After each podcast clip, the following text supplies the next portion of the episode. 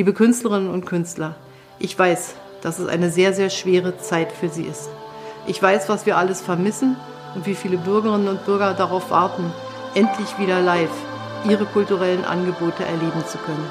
Bis dahin versuchen wir so gut wie es geht, Sie zu unterstützen durch unsere Hilfsprogramme, aber auch dadurch, dass wir sagen, wie wichtig Sie für uns sind.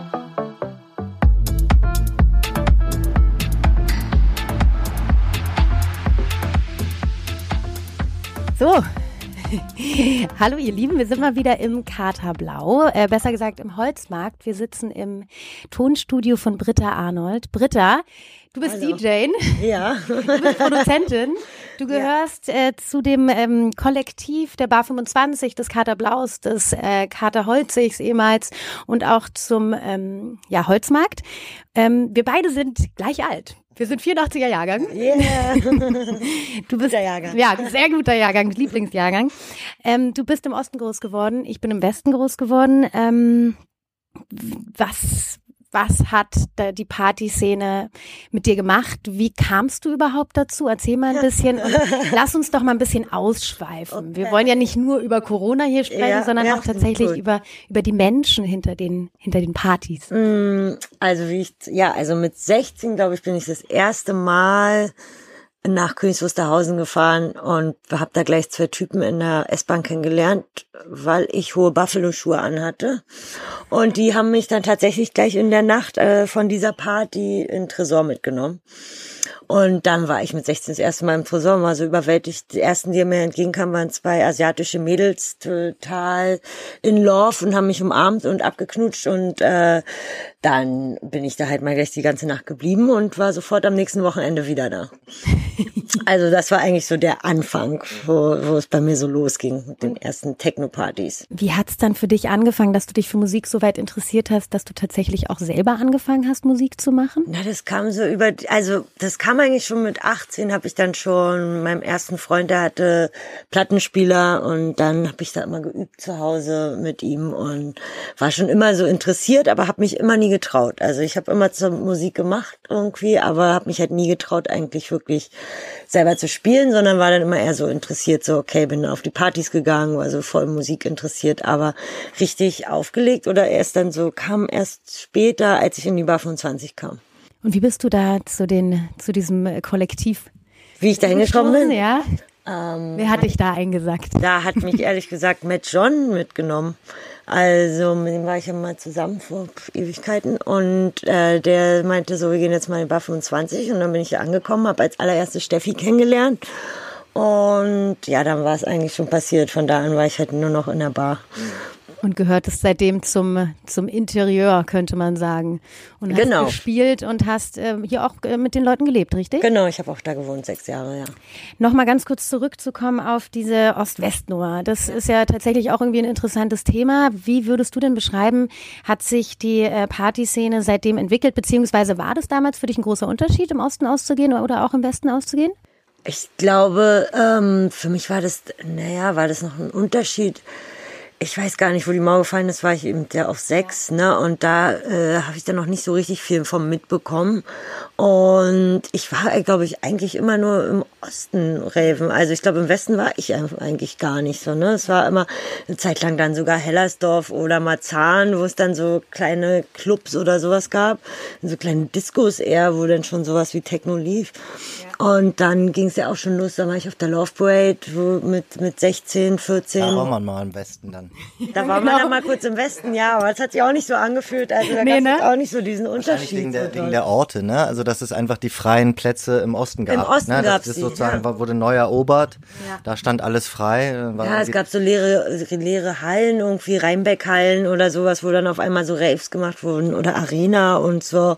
Also es war dann in den 2000ern, also da war halt irgendwie mehr los, ja. Also vom Westen habe ich eigentlich gar nicht so viel dann mitbekommen, aber man war dann auch mehr so wieder in seiner kleinen Glocke dort irgendwie, ne? Sag mal, und der Move dann von dir sozusagen das erste Mal aufzulegen oder darauf zu sagen, ich mache hier auch mal sowas, das war wahrscheinlich dann auch gar nicht so einfach, oder? Also so die Überwindung dann. Ja, das war, also das war tatsächlich 2006 habe ich dann, ich habe immer so vor mich hingemacht und dann habe ich 2006 meinen ersten Live-Act gemacht, in der Bar 25 auch, zu Steffis Geburtstag und das war dann, also war super. Es hat so einen Spaß gemacht. Und, aber da war ich immer noch zu schüchtern und habe mich dann nicht getraut, weiterzumachen. Und habe dann weiter von mich in Musik gemacht und dann das Bar 25 Label mitgemacht und dann 2009 eigentlich das erste Mal wirklich dann in der Bar auch gespielt. Mhm. Wie war das für dich? Was war das für ein Gefühl?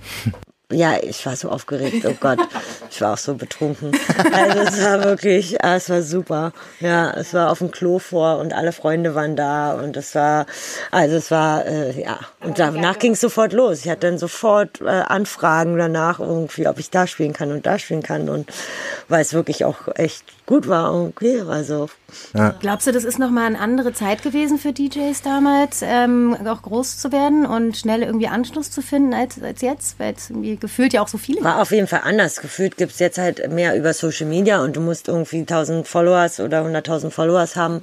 Äh, dann gibt's halt mehr Bookings oder so wird man dann halt ein Star sozusagen, ja.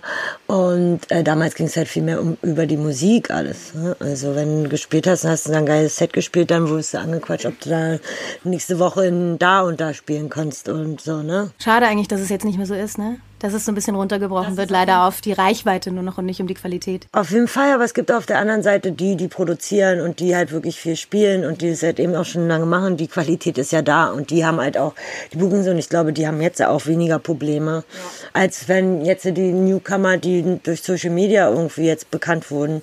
Ich glaube, die haben noch viel mehr jetzt ein Problem, also nach so einer Krise. Ray gehörte ja so ein bisschen, wenn man so an den Kater denkt, auch zu, tatsächlich so zu den wildesten, würde ich sagen, der Berliner Szene irgendwie.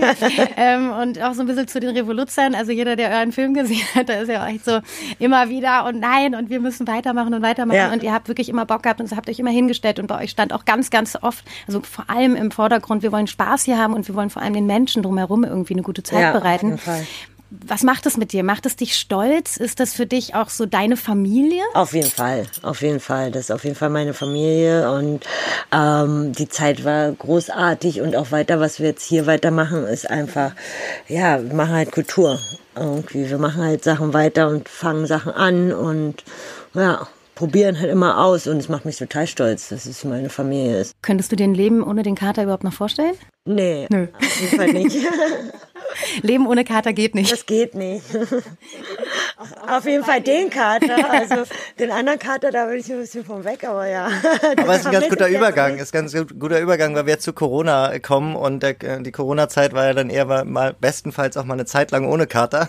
Ja, bei mir auf jeden Fall. Ja, ja erzähl doch mal kurz, wie das für dich angefangen hat. Also jetzt so, das ist jetzt ja sechs Monate, ähm, sozusagen sechs Monate Corona. Ähm, wie ging das für dich los? Wie hast du das wahrgenommen? Ähm, war das vielleicht auch so, dass du es auch als schnell als Erleichterung oder, oder vielleicht auch als Belastung wahrgenommen hast? Wie war das für dich? Mm, also für mich war es so, dass ich noch in, äh, erst im Urlaub war äh, im Januar und nee, im Februar und dann noch in Thailand gespielt habe und von dort bin ich dann, da bin ich dann drei Wochen geblieben und bin dann tatsächlich nur einmal kurz nach Berlin, 24 Stunden, um dann weiter auf Tour nach New York war ich dann und in St. Martin auf dem SXM Festival und das war dann mein letztes Set am 12. März und da wurde es dann schon komisch, also da ging es dann halt schon los, dass es heißt, okay, es breitet sich überall aus und so weiter und dann äh, habe ich da das letzte Festival gespielt, glaube ich war auch eins der letzten Festivals überhaupt überhaupt mit. Und da ging es dann halt schon los, dass man sich desinfizieren musste, die Hände desinfizieren und die Leute nicht mehr einreisen konnten und wir dann so, okay, wir bleiben jetzt hier auf der Insel sitzen, irgendwie, was machen wir denn jetzt? Und ähm, dann habe ich es aber noch weggeschafft, äh, bin hab aber anstatt nach Berlin bin ich ja nach Thailand geflogen. Mhm. Und äh, bin dann wieder zurück nach Thailand, 50 Stunden Flug und äh, wollte da eben sozusagen Musik machen. Hast du dir denn gedacht, dass du da vielleicht eher dann die Zeit ein bisschen verbringen kannst? Oder? Genau, ja. es war, war halt so ein bisschen so dieses, okay, bevor ich jetzt alleine in meiner Wohnung sitze, mache ich dann halt lieber dort Musik. Da gab es ein Studio und da war. Wo warst du da? Also wo bist du? Kopangan. Ah ja. Kopangan. Welche ja. Ecke? Und Bantai. Ah, ja, okay. ja, also ja. richtig geil. Und dann hast du da angekommen und dann habe ein bisschen Musik, habe auch Musik gemacht und dann irgendwann so, okay, jetzt ist es wirklich, äh, jetzt wird es wirklich ernst zu Hause. Da kam es ein bisschen später an an.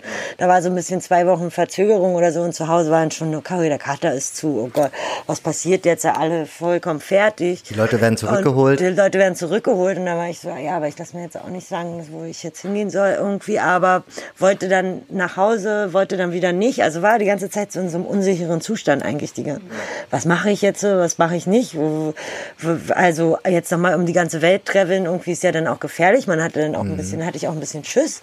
Dann hieß es ja, ist aber gar nicht so schlimm. Also es war halt die ganze Zeit so ein unsicheres Gefühl. Und irgendwann habe ich dann gesagt, okay, ich bleib jetzt hier.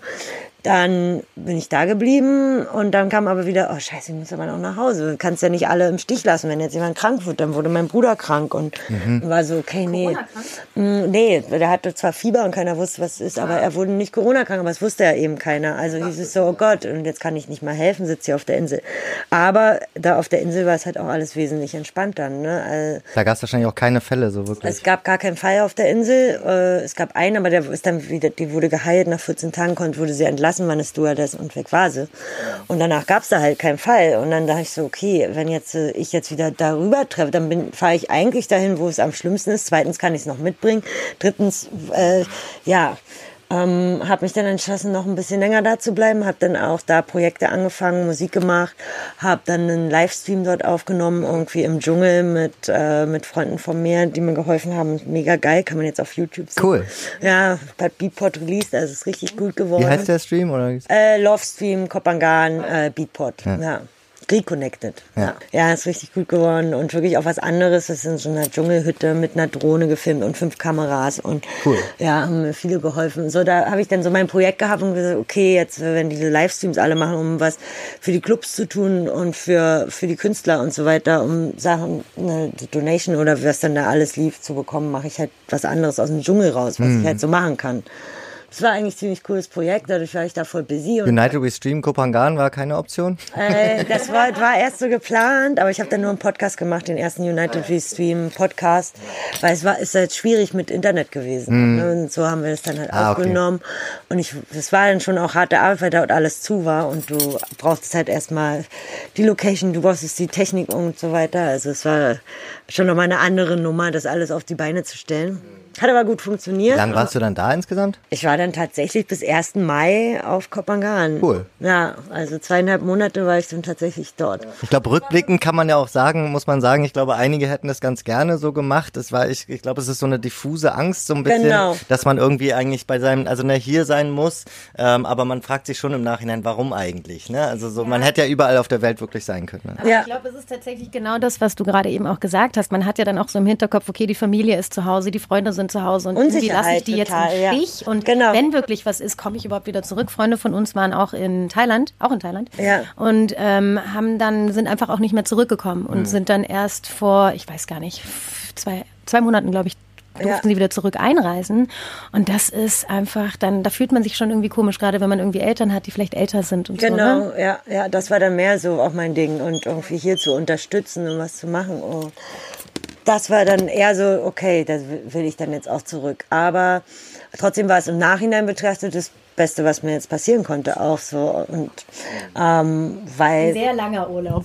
Sehr langer Urlaub und das muss ich auch sagen, das hatte dann eben das Gute. Davor hatte ich, glaube ich, sechs Jahre auch keinen wirklichen Urlaub, einmal zehn Tage und ich war so busy, was total toll war auf der einen Seite, aber auch dieses Radrace, in dem man sich befunden hat, das war halt einfach auch viel und ich hatte mir auch mal eine kleine Pause irgendwie so gewünscht und deswegen war es im Endeffekt für mich dann auf der Insel, habe ich dann angefangen Sport zu machen und zu meditieren cool. und habe so wirklich so das Essen ist sowieso super lecker irgendwie und habe dann halt angefangen so mich mehr um mich zu kümmern und irgendwie so mal zu mir zu finden und dafür war das auf jeden Fall perfekt. Dennoch muss ich einmal nachhaken, weil Kopangan ja auch ein bisschen als Feierenklave, also ich kenne es zum Beispiel mhm. auch daher.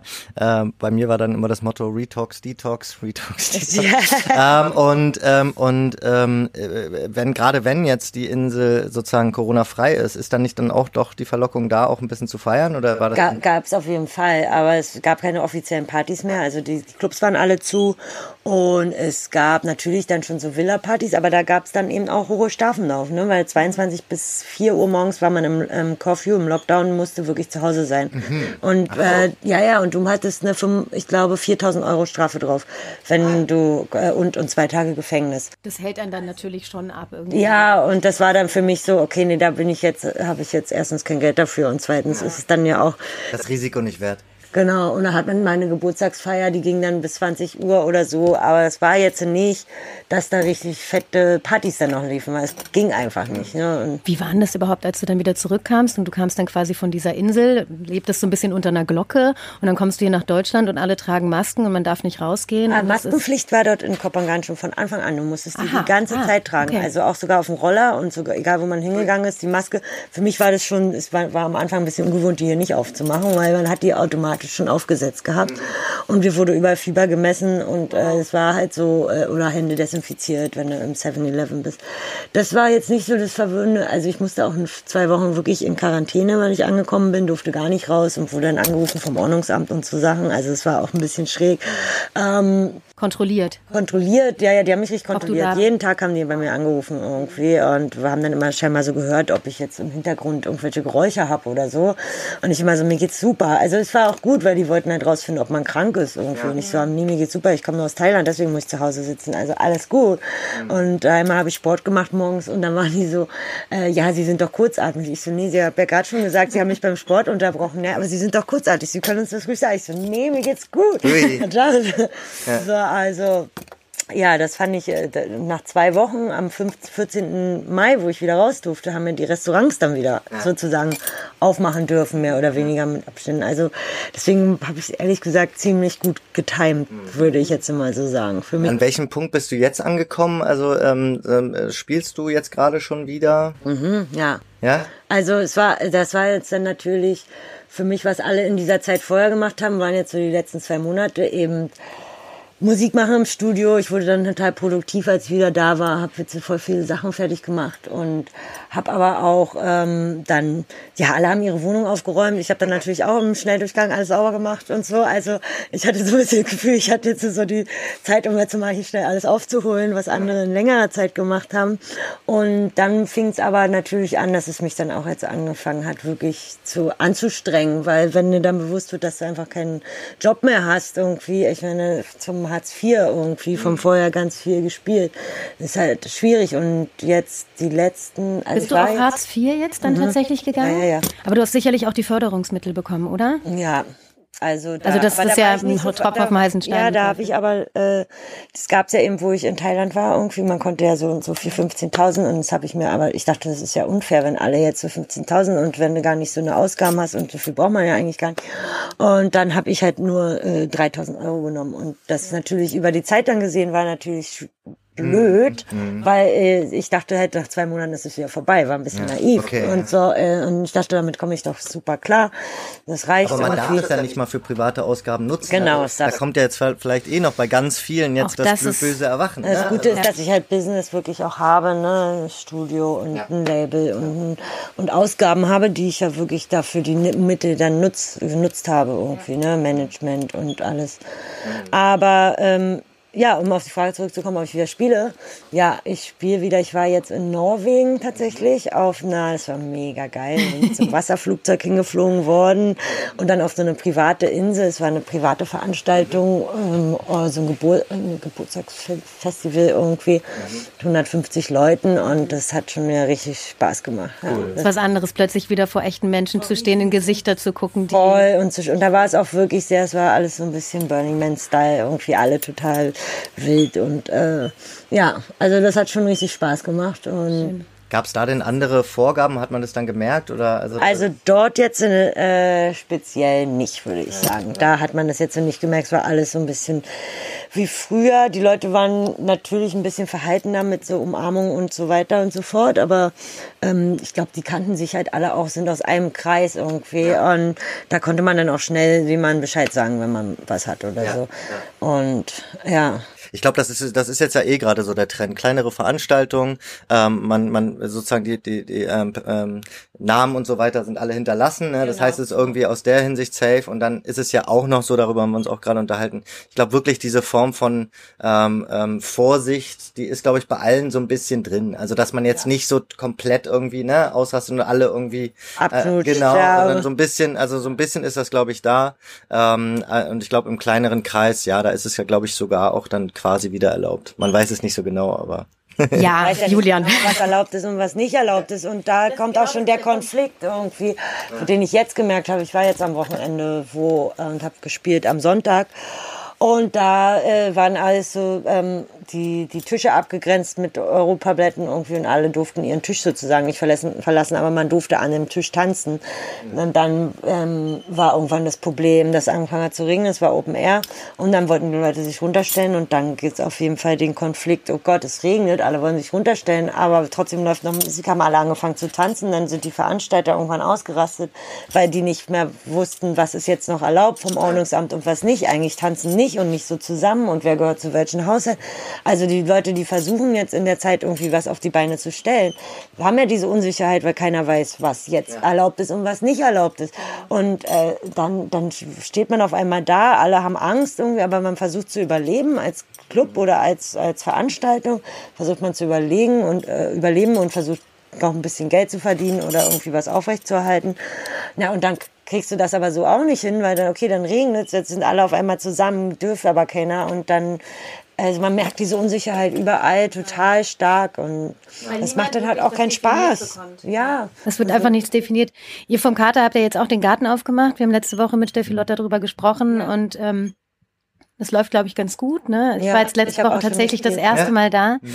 Und es war wirklich, ich kam rein und es war so ein Gefühl von früher und ich dachte, oh, Gott, wie schön. Voll schön, ja. Wie schön. Einfach Wahnsinn. Man kommt zurück, zurück in so eine, ja, in so sein kleines Wohnzimmer irgendwie gefühlt. Genau. Ähm, aber sag du doch mal, wie, wie, wie, wie gestaltet sich das da aktuell? Und hast du das Gefühl, ihr könnt anknüpfen und lohnt sich das für euch auch? Mm, also, äh, was kann ich sagen? Ich habe da, ich hatte mein Streaming, was ich vorhin gesagt hatte, das hatte ich dann dort gezeigt am letzten Donnerstag und davor eben fünf Stunden gespielt und dann den Film gezeigt und ähm, es war, es war, es war total schön, weil die Leute kamen halt eben, aber es war trotzdem immer noch dieses so, dürfen wir jetzt tanzen oder dürfen wir jetzt nicht tanzen? Äh, ähm, wie, wie weit man jetzt so diesen Abstand oder nicht?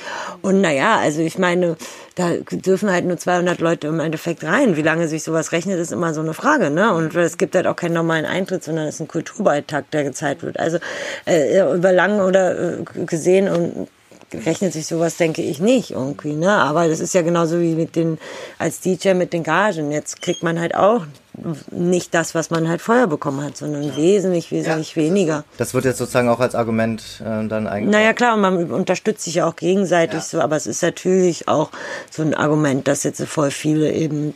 Obwohl man auch, und nicht nachvollziehbar, ne? Weil ich meine, andere Leute werden für ihren Job ja auch nach wie vor gleich bezahlt und es ist halt nur. Naja, andere Leute sind auch in Kurzarbeit. Aber, Kurzarbeit. Ja, gut, aber als DJ. Andere Leute können aber auch in ihrem Club wieder äh, oder konnten damals eben 10.000 äh, Leute reinlassen und jetzt haben sie halt die Beschränkung mit 300. Und da dadurch müssen dann die Preise hoch und äh, also es ist halt überall ein Desaster im Endeffekt. Aber heißt es, ne? dass es dann vielleicht mehr wirklich in so Richtung privater Veranstaltungen und vielleicht auch mehr Corporate, solche Geschichten dann wird? Ich glaube eher private Veranstaltungen, wo dann eben Leute Geburtstag feiern oder äh, sowas gerade im Moment, glaube ich, so los ist, was aber natürlich auch heißt, dass die Leute, die das machen und die dann die normale Gage zahlen können, natürlich auch dementsprechend ähm, wealthier sind. Also die haben natürlich dann auch mehr Geld. Es ja. ist so ein bisschen nicht mehr für jedermann irgendwie die Kultur, fühlt sich so ein bisschen an. Ja. Könnte passieren. Und natürlich ist es dennoch auch so, und das ist jetzt auch gerade das, was in Berlin und vielen anderen Städten jetzt auch passiert, dass sozusagen auch viel jetzt in der Illegalität dann irgendwie da reinrutscht. Ne? Ob es jetzt ja. in, in, Parks ist oder ich meine, selbst solche privaten Veranstaltungen sind ja auch immer auf so einer Grenze. Ist auch dass man, glaube ich, ein bisschen ja. weiß, äh, ne? so, äh, vielleicht nicht alles hiervon ist irgendwie wirklich erlaubt und so. Und ähm, wär, wärst du da dafür, also wie siehst du das auch würdest du ja erwarten, dass der oder hoffen, dass der Staat da mehr Möglichkeiten schafft oder auch so, jetzt gibt es zum Beispiel eine Diskussion, dass gerade ähm, freie Plätze irgendwie dafür geschaffen werden sollen? Ja, also freie Plätze dafür geschaffen. Ähm, ich hatte jetzt gerade ein Gespräch darüber mit jemandem, was dann sinnvoll wäre, wenn man diese freien Plätze dann den Clubs jeweils zuordnen würde. Mhm. Weil wenn jetzt einfach nur die Parks aufgemacht werden und da freie Open Airs stattfinden, ja, dann macht ja jetzt jeder, ist ja auch schön, kann ja jeder ein Open Air machen. Aber auf der anderen Seite sind ja die Clubs, die zu zu sind, wo so viele Leute eben arbeitslos sind oder kein Geld verdienen oder die DJs zu den Clubs auch gehören, wo so die Crew sozusagen ist. Eigentlich müssten die Freiflächen dann bestimmten Crews zugeteilt werden. Also das würde für mich Sinn machen, weil sonst Wir haben ja auch dann auch die, die, die Erfahrung auch in der Struktur und in der Organisierung das zum einen und zum anderen sind es dann auch die, die halt auch dann bestenfalls auch davon dann überleben. Da vielleicht davon überleben, damit der Club dann wirklich, der ja im Endeffekt zu ist, aber die Mieten ja trotzdem gezahlt werden müssen, ja, dass das dann davon eben bezahlt werden kann. Weil sonst, wenn jetzt jeder, dann geht's ja schon wieder an Bereiche, wenn jetzt jeder auf einmal eine Party macht, irgendwo ins Park nimmt, Eintritt vielleicht noch nimmt irgendwie und dann sind es dann an, wieder andere Crews, weil du musst ja versuchen, erstmal deinen Club zum Überleben zu behalten. Also kannst du das du dann nicht auch gleich den, das Tanzverbot aufheben, auch für den, für den Katergarten? Naja, ich finde schon das Tanzverbot, also ist totaler Quatsch. Für mich ist Tanzverbot, also ich meine, für mich ist auch echt, was soll denn aus den Menschen passieren, wenn nicht mehr getanzt wird? Und was psychisch allein schon, sorry. Ja, wo ist der Unterschied zwischen man steht nebeneinander oder man tanzt nebeneinander? Das ist irgendwie so ein bisschen unlogisch. Ja, ich glaube, da kommt dann so sozusagen so dieses Atmen. Man will atmen, das genau. sind ja. diese ganzen Sachen, die dann da passieren. Aber ja, ich verstehe auch diesen Konflikt da halt wieder um, ne? Also mit einem, mit einem anderen DJ gerade geredet, irgendwie gespielt und da waren halt nicht mehr so diese großen Abstandsregeln gehalten so und sie wiederum sieht dann die Oma und hat dann natürlich Angst, die Oma anzustecken und soll man jetzt komplett in Plastik auflegen und so weiter. Also das ist alles so. Ja, gut, aber man muss da dann sagen, ich glaube, wenn man, wenn jetzt so ein Move kommen würde und man sagt, okay, man organisiert das und man, man erlaubt das, dann würde man damit halt auch sagen, ja, wir gehen dieses Risiko jetzt quasi kontrolliert ein. Genau. Jetzt gerade ja. in der Illegalität ist das Risiko ist ja auch eh. da, aber. Du hast ja keine Ahnung, genau. jetzt sind wir bei Hasenheise 5000 Leute, also die hatten sicherlich Riesenspaß. Genau. Also, ja. Deswegen wäre es dann sozusagen eher mit einer Verantwortung, dass man weiß, worauf man sich einlässt. Ja. Ähm, aber dann wenigstens sozusagen in der Struktur. Ja, genau. Und in der Struktur vom Club ist es ja schon eher gegeben. Und das gibt es ja auch in vielen anderen Ländern schon. Genau. Also, na, also der Schweiz ist ja ein Schweiz guter, gutes Beispiel, ehrlich ja. gesagt. Und dann werden halt wieder Sachen zugemacht, wie das Kapitel in Bern jetzt für zehn Tage und dann wird's aber wieder aufgemacht. Ja. Dann wird halt so irgendwie äh, alles auch wird getestet, was funktioniert, genau. Und die haben ja auch eben 300 Leute dürfen rein und dann dürfen die aber nicht wieder raus. Wenn sie rausgehen, dann sind halt Leute rein, da darf keiner mehr nachkommen. Es ist halt sehr strukturiert und sehr geregelt und es läuft sehr viel online. Ich habe mich jetzt auch gerade mit einem befreundeten DJ unterhalten und der meinte auch, das war super schön, endlich mal wieder vor Menschen spielen zu dürfen. Gleichzeitig hat man natürlich gemerkt, okay, wir müssen uns zurückhalten. Es sind weniger Leute im Club. Man hat eine gewisse äh, Distanz noch zu, den, zu, zu dem Nebenmann ähm, und man feiert vielleicht nicht so ausgelassen wie früher, aber gleichzeitig hat man halt wieder so ein bisschen das Gefühl, von damals, ja, und tut es eben halt nicht, wie jetzt die Leute in der Hasenheide es einfach so machen und sich sozusagen ihre Freiheit da zurückholen, ja, ähm, auf illegaler Ebene, sondern es tatsächlich irgendwie auch erlaubt und dann fühlt es sich manchmal vielleicht auch sogar ein bisschen besser an, ne? Ja generell ähm, so Berliner Freiheit, wir sind ja sehr äh, privilegiert, sage ich mal, und wir Total. sind ja sehr, äh, ähm, haben da sehr viel geschenkt bekommen, da sage ich mal von von den Menschen, die uns da diese diese wahnsinnige Clubkultur auch geebnet haben. Ja. Was würdest du denn sagen? Was ist was ist davon jetzt gerade noch übrig und wo bewegen wir uns dahin? Was ist noch unsere Freiheit und wird sie wird sie komplett zurückkommen? Ja. Äh, ja, also ich hoffe, aber ich, äh, äh ich hoffe, aber ich finde ja eher problematisch, wie zum Beispiel auch in den Medien dann auf sowas Freiheit dann reagiert wird. Also jetzt Social Media zum Beispiel kann ich gar nicht mehr reingucken, weil so viel Hass dort geschürt wird die ganze Zeit irgendwie, äh, wo, wo mir halt einfach nur schlecht wird, wie überall abgehatet wird und wo, wo, wo eben, wenn Leute versuchen, was zu machen und auf das mal Fehler passieren, passieren überall, aber wenn du nichts machst, kannst du keine Fehler machen. Mhm. Und ich verstehe dann einfach oftmals eben genau das nicht. So kriegt man keine Freiheit zurück. Und wie kann man einfach mal, ohne sich die ganze Zeit anzugreifen und mit dem Finger zu zeigen. Und das macht mir eher so Angst irgendwie, dass alle irgendwie, i, der und der und guck mal, was die jetzt. So, also da hoffe ich, dass wir unser Stück Freiheit auch wieder zurückkriegen und einfach mal Leute wieder positiv und äh, gut wahrnehmen. Ne? Äh, hast du denn das Gefühl, dass es sich gerade während der Corona-Zeit da in der Clublandschaft einfach irgendwie ein bisschen spaltet? verhärtet ja, hat? Es und spaltet sich, sich auf jeden Fall, habe ich schon das Gefühl. Also ja, also gerade durch diese Sachen, was ich gesehen habe auf Social Media irgendwie, ne, was ich so, so wo irgendwie so das so total gespalten wurde. Ne? Also klar, diese Bootsdemo, aber jetzt gibt's die Veranstaltungsdemo retten irgendwie, ne, aber es ist dann nicht so mit zusammen irgendwie, weil eben genau wie wurde das erste Experiment gemacht wurde mit der Bootsdemo, danach so ein Shitstorm losgetreten ist, was einfach so eklig ist. Also äh, ja, da sind einige Fehler unterlaufen auf jeden Fall, aber auf der anderen Seite, ey, es wurde das probiert, danach gab es eine Riesendemo, 15.000 Leuten, Black Lives Matter, danach ist auch nichts ausgebrochen, ja, und dann so ich verstehe nicht, wieso starker Hass da geschürt wird, sondern so, ey, okay. Gerade wo jetzt eigentlich die Clubs und die, die Kulturlandschaft ja zusammenhalten sollte, ne? Und dann hat man halt einen Fehler gemacht und dann muss man sich halt irgendwie zusammen hinsetzen und sagen so, ja, okay, ist jetzt nicht, ist nicht gut gelaufen, beim nächsten Mal müssen wir es besser machen, aber lass uns mal abwarten, was jetzt eigentlich, was nachkommt und es ist ja.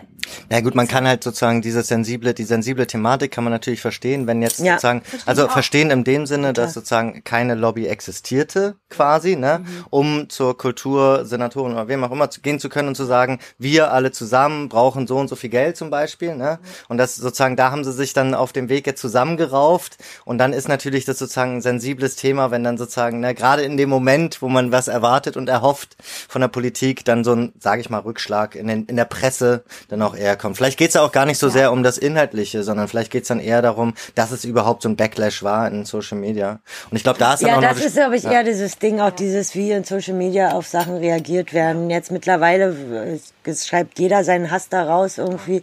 Wie, also es ist ja scheinbar den Leuten schon lange drin und haben es vorher nicht geteilt oder wie. Aber es ist ja, das finde ich halt wirklich. Und da frage ich mich, wie hängt denn das zusammen? Weil jetzt alle zu Hause alleine in ihrer Wohnung sitzen und das psychische Auswirkungen hat und jetzt noch mehr dieser Zusammenhalt irgendwie verloren gegangen ist, wird dadurch eben noch mehr Hass geschürt. Also das ist ja so, also vielleicht werden ja alle eben da, ich glaube schon, dass das die Menschen eben noch psychisch kranker macht, wenn du dich nicht umarmen kannst, wenn du nicht rausgehen kannst, Nein. wenn du nicht andere Leute du hast ja auch keine, genau, keine emotionalen Ventile, kein, also genau. das ist dann daraus. Ja, ne? Ja eben. Und das ist halt, das finde ich halt schlimm. Und da so eine Freiheit zurückzuholen, so, ey, wir wollen was Schönes machen. Wir wollen uns, wir wollen, ich, ich will nicht nur in meiner Bude alleine sitzen. Habt euch lieb. Ja. Habt euch lieb. Ich finde auch gerade, wenn man da nochmal überlegt, wenn wir jetzt überlegen, das würde jetzt länger dauern, wonach es ja fast sogar aussieht, ne? Wenn man jetzt denkt, das würde, könnte jetzt vielleicht ein Jahr dauern, mal angenommen. Und dann, also wer kann dann überhaupt noch überleben? Also, ne, also sowohl das halt beruflich halt als auch ja. als Venue und dann muss ja. man ja Dinge testen. Dann muss man ja sagen, wir müssen hier jetzt was anderes probieren, um irgendwie aus dem Kreislauf rauszukommen. Wir können ja nicht einfach kapitulieren. Kultur. Wir verlieren, die Kultur. die Kultur. Genau, ganz viele sind ja, also, was heißt ganz viele, aber man hört ja so Stimmen so, ach, mir geht's so gut, ich brauche das alles gar nicht mehr. Oder, ach ja, ich muss jetzt gar nicht mehr so feiern oder irgendwie so. Äh, ja, aber warten wir noch mal ein halbes Jahr später, also gerade in Berlin, wie viele Leute einfach, es ist ja jetzt nicht nur eine Party und ein Club, sondern da steckt viel mehr dahinter. Es wird von, von der Deko bis hin zu äh, Lieferanten, bis hin zu Getränke, also alles, was, also da ziehe ich jetzt noch ein paar, auf jeden Fall noch tausend andere Sachen ein, die da alle mit dran hängen hängen irgendwie, ne? So viele Existenzen. Und da, wo man auch wirklich dann, was ich auch von vielen gehört habe, wo man überlegt, was kann ich denn eigentlich noch machen? Ja, aber ich will nichts anderes machen. Ich liebe Musik zu machen und ich, ich ich will weiter Musik machen. Julian hat es gerade ganz schön gesagt, äh, man weiß nicht, was übrig bleibt tatsächlich. Ja. Was, wie schätzt du es denn ein? Also wenn es jetzt wirklich so hart auf hart kommt, wie du gerade eben meintest, Julian, äh, und wir noch mal ein Jahr ausharren müssen, wie wird sich denn unser Stadtbild auch, also wie wird sich denn Berlin verändern? Was, was bleibt denn dann am Ende eigentlich noch von unserem, von unserer Identität dieser Stadt, die ja eigentlich auch genau darauf zum Teil basiert, nämlich auf dieser Kultur, auf dieser Musikkultur und auch auf diesem, wo wir wirklich äh, anders sind als viele andere Metropolen, nämlich ja. eben diese Freiheit hatten. Ja. Was bleibt denn dann? Das, das weiß ich nicht. Deswegen müssen wir versuchen, diese Freiheit wieder zurückzubekommen. Ne? Deswegen müssen wir Sachen machen, im Kleinen und, und im Großen irgendwie. So, wenn ich jetzt in der Renate war zum Beispiel, es war super schön irgendwie. Die haben halt dieses ganze Haus mit toller Kunst bespielt jetzt, mhm.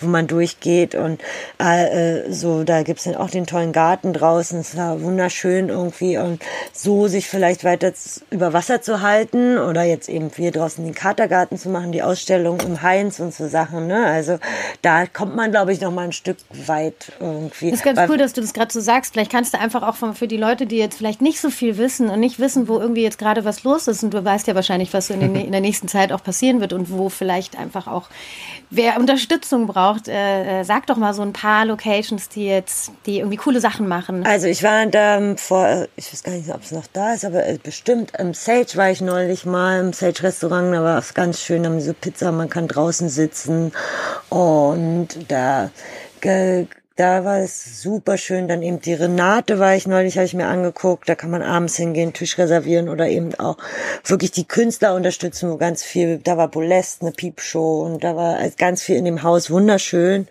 Ähm, was habe ich denn noch? gesehen jetzt gerade. Naja, Kater auf dem Holzmarkt kann man auf jeden Fall gehen und schön rumhängen. Das Ja. ist eh. Ähm, Ich glaube, das About Blank hat ja da ihren ähm, Da den ja- Garten Prosecco-Garten. Prosecco-Garten, Genau. genau. Sisyphos, In der Else kann man, äh, Genau. Sisyphus, also es gibt wirklich so Sachen, wo man auch schön rumhängen kann, wo man irgendwie da mal was trinkt und so. Und Obwohl ich da manchmal sogar, um ehrlich zu sein, in diesen Clubbiergärten manchmal überrascht bin, äh, wie kontrolliert äh, Krass, teilweise ja. ist. Und dann, also ich meine, äh, um ehrlich zu sein, in einer Bar finde ich, also wenn du reingehst in eine Bar, ist das finde ich nicht so. Da, da legst du dann deine Maske ab, naja, setzt dich aber an weil alle eben auch Angst haben, dass sie zugemacht werden Ja. irgendwie, Ja, weißt du? Weil da noch mehr der Augenmerk, glaube ich, liegt, irgendwie die Clubs zuzumachen, die Superspreaders und was weiß ich. Ähm, und ähm, wenn du jetzt sozusagen diese die ähm, äh, Wasserdemo auch gesehen hast und dann diese die die Clublobby und so bist du sind das so Dinge wo du dich auch involvierst wo du auch mitdenkst also wo du auch irgendwie dich für interessierst und dann deine Meinung auch kundtust oder ähm, ist es so ein bisschen was wo du denkst da möchte ich gar nicht so zu sehr bei United Stream oder ähm, der, ähm, Also Clubkommission involviert sein? United We Stream habe ich auf jeden Fall eben mitgemacht, irgendwie auch den Podcast dafür gemacht irgendwie und ich drücke mich am allerliebsten, Interviews sind eigentlich auch nicht so mein Ding, am liebsten mit der Dafür Musik. machst du es sehr gut. Danke. am liebsten mit der Musik aus irgendwie, ne? Und habe dann eben Podcast gemacht und ähm, bin auch offen für zum Spielen und da habe zum Kater eben im Katergarten gespielt und ähm, da bin ich halt schon, ne, aber jetzt so da mich politisch jetzt auf Facebook dann noch die ganze Zeit auch noch auszukotzen irgendwie und dann äh, in diesen Hate-Storm da reinzukommen, da habe ich ehrlich gesagt nicht so richtig Lust. Ne? Aber trotzdem war ich bei den Veranstaltungsretten-Demos, bin ich hingegangen, habe es mir angeguckt irgendwie, bin einfach mitgelaufen. Ich glaube, die nächste große ist am 9.9. habe ich gerade heute gesehen. Es gab jetzt alle drei Wochen äh, Veranstaltungsbranche Retten-Demos. Die eine war am, am Gendarm, ne, wie heißt es da, an der Gedächtniskirche. Da ging es halt so langsam los. Dann die zweite war dann am Oranien, äh, Oranienplatz. Irgendwie da war ich dann da. Und jetzt gab es eine dritte hier am Alexanderplatz. Und da war ich leider nicht in Berlin, aber sonst gehe ich halt schon überall hin und ähm, höre mir an, was Leute zu sagen haben oder zeig auch eben Gesicht, dass wenn umso mehr man ist, man umso mehr. Aber auf der anderen Seite denke ich halt auch, dass es wichtig ist, dass jeder für sich eben jetzt auch tolle Sachen macht, wie Steffi ja auch erzählt hat, weißt du, dass wir hier Gas geben beim Kater irgendwie und Sachen organisieren und dass äh, da die Power halt auch herkommt von jedem Einzelnen dann noch so raus. Ne?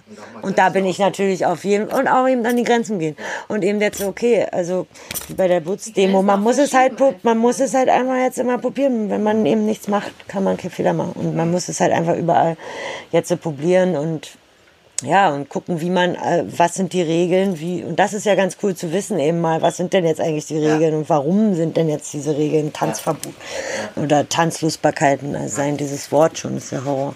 Also wirklich. Wir haben jetzt gerade so ein bisschen über die Poli- Politik gesprochen. Letztes Mal mit Lot Steffi Lotter war es ja auch, wir beide waren uns da sehr einig. Wir haben da, es ist sehr schwierig gerade tatsächlich einfach da durchzublicken, was wir gerade eben auch schon gesagt haben. Was darf man sagen, was darf man nicht sagen? Julian und ich kriegen das auch immer wieder mit. So, "Hö, haben wir das jetzt, Haben wir es jetzt ko- falsch gesagt? korrekt? Genau, genau so geht's mir halt auch. Es ist jetzt falsch gesagt und man will ja auch niemanden ver verletzen auf der anderen Seite, weil wenn man so guckt, es sterben ja wirklich Menschen, viele Menschen irgendwie, ne? Und man will jetzt auch nicht so sagen, "Öh, und so feiern, hier, hier, ist mir alles scheißegal, weil es ist es ja nicht. Aber trotzdem muss man ja auch irgendwo gucken, so, und da kam es bei mir wieder an, so mit diesem systemrelevant, was, wer gibt denn vor, was systemrelevant ist? Also wer sagt denn, also ich finde, Kultur ist systemrelevant und ist wichtig und ähm, ja. Das wäre jetzt meine Frage eigentlich gewesen tatsächlich. Wie fühlt sich das denn für dich an? Ich meine, du lebst diese Kultur, du lebst in dieser Kultur und es ist auch quasi, das ist deine Familie, wie du gerade eben auch schon gesagt hast. Ähm, wenn dann jemand, der was zu sagen hat in der Politik, aber sagt, das gehört quasi nicht zur Kultur dazu. Genau, man kann zu Hause tanzen mit seiner Frau oder was. Das, Ja. das muss doch eine Wut in dir Ja, auslösen. total. Und also mich mal, also es ist zwischen Wut und Trauer dann. Ja, Zum Beispiel, wo es in dem Club dann jetzt da so passiert ist, wo es dann eben so ein Chaos dort war und alle so unsicher wurden und dann angefangen haben, Panik zu kriegen, da sind mir echt die Tränen gekommen. Ich wurde echt total traurig, um zu sehen, so, ey, was passiert hier eigentlich mit den Sachen, die man liebt, die man machen will irgendwie. Also es ist halt so zwischen Trauer und, ja, und Wut irgendwie dazwischen, ne? Was würdest du dir denn wünschen von der Politik? Ja, das ist eine ganz gute Frage. ja. Ja, also wie ich gesagt, ich habe ja schon überlegt, wie man es eben mit diesen Freiflächen irgendwie machen könnte. Ich finde, dass sie halt schon Sachen mehr öffnen sollten, dass eben getanzt werden sollte, dass wenn so Pakete wie wie in der Schweiz zum Beispiel Experimente passieren, dass es eben passiert wird, dass die Leute dadurch eben auch toleranter werden oder mal gucken, was können wir machen, wie können wir uns weiter ausbreiten, wie kommen wir damit dahin, dass die Politik zum Beispiel eben ähm, wenn sie Freiflächen vergibt, also da aufmacht, die nicht einfach, wir machen jetzt mal auf hier, sondern die eben den Clubs zuteilt, mhm. dass es jeder Club kriegt da so mhm, sein ja. Ding und dass man sich dann vielleicht abspricht oder was, wer was macht, Open Airs und die sind mit Eintritt oder ähm, trotzdem, dass sie irgendwann überlegen müssen weiter, wie die Künstler gefördert werden. Also weil ich habe ein äh, Berufsverbot im Endeffekt. Ich darf überhaupt nicht mein Geld verdienen, was halt vorher überhaupt gar kein Problem war und kann nicht erwarten, dass jetzt alle drüber nachdenken, was man als anderes Job macht. So, ne? Und wenn andere äh, Berufszweige, wo die Lobby so groß ist, eben unterstützt werden, dann äh, hoffe ich mir, dass wir auch weiter unterstützt werden und auch eben nicht jetzt äh, mit Hartz IV, da kriegt man jetzt Angebote, was man halt mal zum Coaching gehen muss und sich nochmal überlegen soll, was man noch im mhm. Leben machen will. Mhm. Also ich will nichts anderes im Leben. Ich ja. will das weitermachen und ich kann es nicht mehr machen. Ich meine, da ist auch nochmal, wenn man das nochmal überlegt, DJs haben wenigstens, sage ich mal, gerade die Möglichkeit, auch wenn es jetzt nicht immer nicht einfach ist, auch in anderen Ländern oder so zu spielen, wo es dann vielleicht gerade mal geht.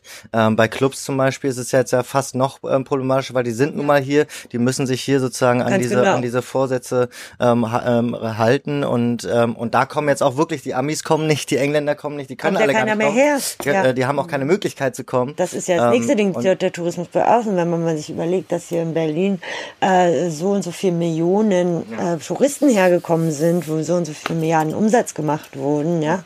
Also das gibt's alles nicht mehr, weil es auch nicht mehr erlaubt ist. Also das muss unterstützt werden, muss doch irgendwie zu retten sein. Und dann ist, glaube ich, wirklich, muss man dann einfach mal so sagen, ähm, dann müssen wir irgendwann, äh, je länger das dauert, lernen, mit der Krankheit irgendwie zu leben. Also im Sinne mhm. von ähm, die Verantwortung anzunehmen und und da irgendwie, weil sonst ist es dann irgendwann vorbei mit der mit der Kultur. Ähm, ich ja, weil ich höre jetzt schon, also ne, aus der aus der Pop äh, aus dem Pop-Bereich höre ich jetzt schon davon, dass die Frühjahrstouren alle schon in den Herbst äh, 2021 verschoben werden, weil jetzt auch da alle noch Schiss haben. Na natürlich. Ähm, und ne und wenn das dann irgendwie, wenn man das jetzt aus Venue-Sicht oder aus Künstlersicht denkt, dann ja. Na und so geht's halt weiter. Ne? Was da alles dran ist, die Agenturen irgendwie, die alle jetzt auch ähm, ganz viele entlassen haben, irgendwie, was dann auch wiederum bedeutet, dass auch selbst wenn man jetzt irgendwo im Ausland spielen kann, das kann dir jederzeit abgesagt werden. Ne? Also so als, als Künstlersicht ist es halt auch gerade dieses Ding, dass man Flüge bucht und dann wird auf einmal abgesagt, dann sitzt man auf den Flügen. Also es ist überall, wo du halt so viel Unsicherheit hast, wo natürlich keiner mehr wirklich weiß, was er machen soll. Ne? Jetzt nochmal zu einer positiven Sache. Ja, auch sagen. du, bist, du hast ja vorhin schon gesagt zum Einstieg, dass du wahnsinnig viel jetzt auch äh, produziert hast in der Zeit. Du warst kreativ, du hast die Zeit irgendwie genau, auch sinnvoll ich auch genutzt. Sehr dankbar drüber, Und äh, worauf dürfen wir uns denn freuen und wo können wir das finden? Und also jetzt nächstes, ich habe ja äh, unser Label Happy Camper Records mhm. und da kommt jetzt der, nicht der nächste Release, der ist von Jupp Menke und Anders und Noah Q, aber der danach ist von mir eine EP mhm.